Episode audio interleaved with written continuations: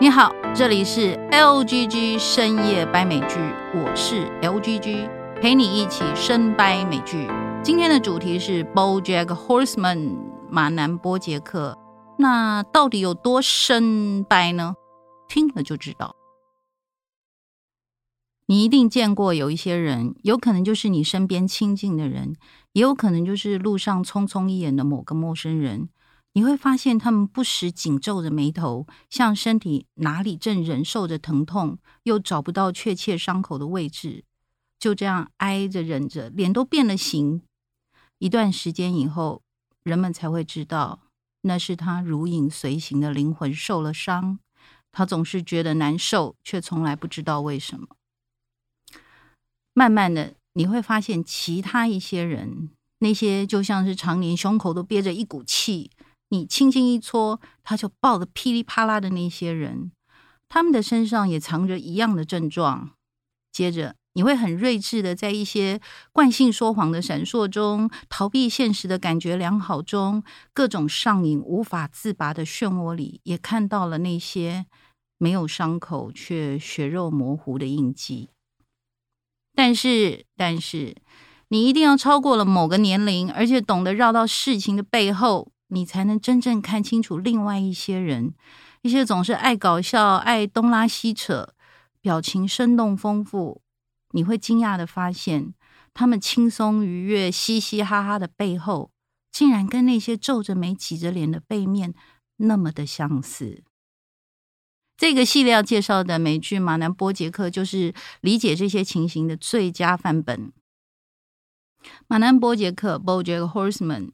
与主角同名的一出影集，二零一四年在 Netflix 平台上演，到了二零二零年画下句点，总共六季七十七集，包含一个特辑。第六季分别在二零一九、二零二零各释出八集，因为主创希望这个剧集有一个完美的结局，而他做到了。为了区别剧名跟主角，以下的剧集我都用马南波杰克，而在说主角的时候，我就用 BoJack。《马南波杰克》是一部带有黑色幽默的成人动画讽刺喜剧。故事是说，五十多岁的马南在九零年代左右，曾经是一个家喻户晓的情境喜剧明星。影集结束以后，他的事业也走下坡。在过气了很多年之后，他付出，努力的追逐他失去的名人光环。没想到，从此就踏上了在救赎与自毁间摆荡的旅程。这一切就从一本回忆录开始。我个人认为啊，人如果自毁，结局差不多都是一个样子，但自毁的路径却各有各的不同。总之，条条大路都通罗马，而罗马虽然不是一天造成的，却能在片刻毁灭。有可能是核弹攻击，也有可能是陨石撞击，或者是罗马的繁华原来从不曾存在过。这部影集精彩的演示了那种对人生奋力又愤怒的可笑，也诚实的叙述了一个中年渣男在跟他生命中的黑洞努力拔河的不堪过程。虽然大部分的时间，BoJack 都是在嗑药、酗酒，不断的刷新渣男的底线，表面上看起来几乎没有在努力，但其实有时候努力这件事情，它长的样子就是会很可笑。很突然，很不切实际，但我们却不能因为这样就说他没有在努力。说到这里，应该会很纳闷，这不是应该是一部喜剧吗？这么说好了，《马南波杰克》是一个包裹着喜剧糖衣的深沉悲剧。从第一集 BoJack 接受召唤，踏上他自己的英雄旅程开始，到最终季揭露人类逃脱不掉的困境，那就是。人从来都有自由意志，在人生的每个岔路做选择。他需要为自己的每个决定负起责任。但其实，人也一直存在着生而为人的界限。自己真的有本事为自己负责吗？这样发展，把整个剧从一个打嘴炮的通俗喜剧，带向了揭示人类宿命的悲剧，而彻底颠覆了英雄旅程本身。马南波杰克也是一出很特别的剧集，因为这部影集实在太没有话题性了，平凡到没有任何可以宣传的元素，在台湾区也没有上过平台的 Top Ten。影集中所取材有关于名人、演艺圈、渣男、可怕的母子关系等等这些元素，在美剧当中都已经有不少非常出色的前作，如《Entourage》大明星小跟班，《Thirty Rock》Comeback 喜开二度，《加州迷情》Californication，嗯，《Archer》风流零零七，《Shameless》无耻之徒等等。马南波杰克故事的背景。也没有什么亮眼独特的地方。富家女爱上没有钱又没有才气，始终写不出个屁的作家。他是自称作家，意外怀了 BoJack，开始共组家庭，让这个在现实的击打下面一路扭曲的家庭关系左右了 BoJack 的一生。说实在，算是一点都不特别的情节。如果说剧集的选材也像人的出身。这么，马南波杰克就像拿了一手 B 级牌，他仅仅能靠着聪明高超的牌艺，才走得出一条与众不同的道路。而这部剧的主创是个新手，他驾驭得了吗？他做得到吗？这就是马南波杰克另一个特别之处。这是一个典型的文青创作，主创作者拉斐尔·鲍勃·华克斯伯格。二零一四年第一季试出的时候，他三十岁。之前除了网剧之外，没有什么知名作品。随着他处女作《马南波杰克绅士》的崛起，去年在亚马逊上面已经有了第二部作品《Undone》。从内容上来看，拉斐尔是一个道地的文青，应该也没有太多复杂的人生经验。以我所查到的资料当中显示的啦。而且他毫不隐藏自己文青的企图，与直白的运用编剧工具书上的各种手法。我们从这里可以来看一个嫩宅青怎么运用教科书上的技巧，老练的叙述世事的起落。他向我们证明，没有切身的生活经验，不见的作品就会贫血空泛。所以，写妓女的故事不一定要当过妓女。写无家者也不一定得混进流浪圈，做工的人也未必要做工的人来写才写得好。症结应该是看你对要描写的人事有什么样角度的观察与情感。文青还有一个特点，就是对所处的社会总是有一堆的意见、一堆的想法。这部剧集里面囊括了以下的议题。女权运动的演化、多元性别的光谱、Me Too 风潮、新旧媒体相同的伪善跟媚俗，写作既是救赎也是武器的自省，正向思考的傲慢、人道饲养的吊诡、自命不凡的环保正义等等等。马南把许多议题都堆在这个六季当中，神奇的丝毫不显杂乱，反而用许多不同观点叠出一个新的异次元空间。每个议题都问到了重点，而不是摇旗呐喊捍卫着什么。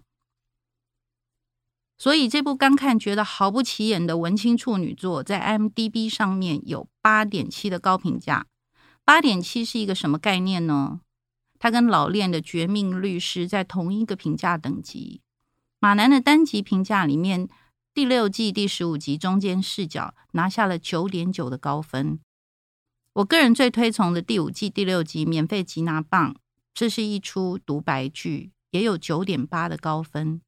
七十七集里面有二十三集评分在九以上，包括艾美奖在内，大大小小的奖项提名有四十三个，其中有一些很奇怪的奖项名称。呃，我注意到他有拿到一个二零一九的缪斯创意白金奖，感觉像是专门颁给非主流却很敢唱的地下乐团的那种奖。非常有趣。另外，马兰波杰克建立起来的世界也是一个非常有趣的创意。剧中的角色是一个没有变种人的跨物种异世界，呃，有猫女、鼠男、企鹅人、鱼人、马人、鸟人、熊人组成的世界，物种来替代现有的人种，而且保持了他们原有的生物性。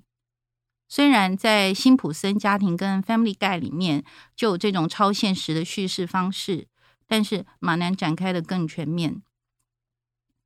变种人、异种人的概念是世界以人种为主宰的概念，但马南建构出来的世界，人与各种物种一起平等的演绎爱恨情仇，互揭疮疤，一起追梦，反而构筑了一个平行存在着纯真童趣与老成沧桑的世界，非常特别。呃，他不需要像超级英雄电影一样去建构或解构世界观什么的，想象力就是他的世界观。这让我想起杨焕的一首诗《童话里的王国》。诗里的男孩睡梦中进入了一个幸福的国度，那是老鼠公主出嫁的日子。公主嫁给了百花城里一只漂亮的红冠大公鸡，有一对纺织娘的吹鼓手护送着她出嫁。马南天马行空的想象力，天真又自由，有些地方自由的已经到达胡乱的程度了。虽然美剧胡乱的功力实在是日新月异、精益求精。但唬着唬着，就轻巧地唬出了哲学与文学的新高度，倒是不常见。而马南波杰克做到了。提供他文学高度的剧中的对白给了相当大的助力。因为是通俗喜剧，所以他的对白不避讳粗鄙用语；也因为是情境动画喜剧，更不避讳舞台剧般古典文艺的优雅做派，所以既粗鄙又优雅。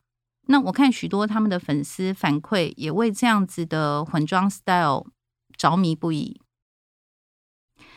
现在进入情节内容。一九八七年，一出深受美国家庭喜爱却空泛肤浅的家庭情境喜剧《Horsing Around》一推出就爆红。内容是关于一匹马收养了三个孤儿，在这个另类的重组家庭里，互爱、相互理解、包容的戏码，就是那种。卖弄善良跟可爱，生命中所有的挫折与不幸，只要拍拍肩膀、张开双臂，就能够迎刃而解的那种逻辑所贯穿的成长喜剧。在第一季第一集的开始两分钟，就用《Hosing Around》的当家主角 BoJack 在《Hosing Around》下档二十多年以后，接受谈话节目主持人挖苦式的访问所做的回应。来定调马南波杰克这出讽刺又无奈的喜剧。BoJack 这样回答：“呃，对大部分人来说，生命就像被人狠狠踹了尿道一般。有时候，当被狠踹一顿之后，那天结束，回到家里，坐在电视机前面，你只想看部关于善良又可爱的人彼此相爱的故事，而不管故事情节再离谱。”三十分钟以后，它就会结束，一切事情都会好转。谢谢你听到现在，我衷心的期盼，当生活狠踹你尿道的时候，不会是你膀胱正好胀满尿的时候。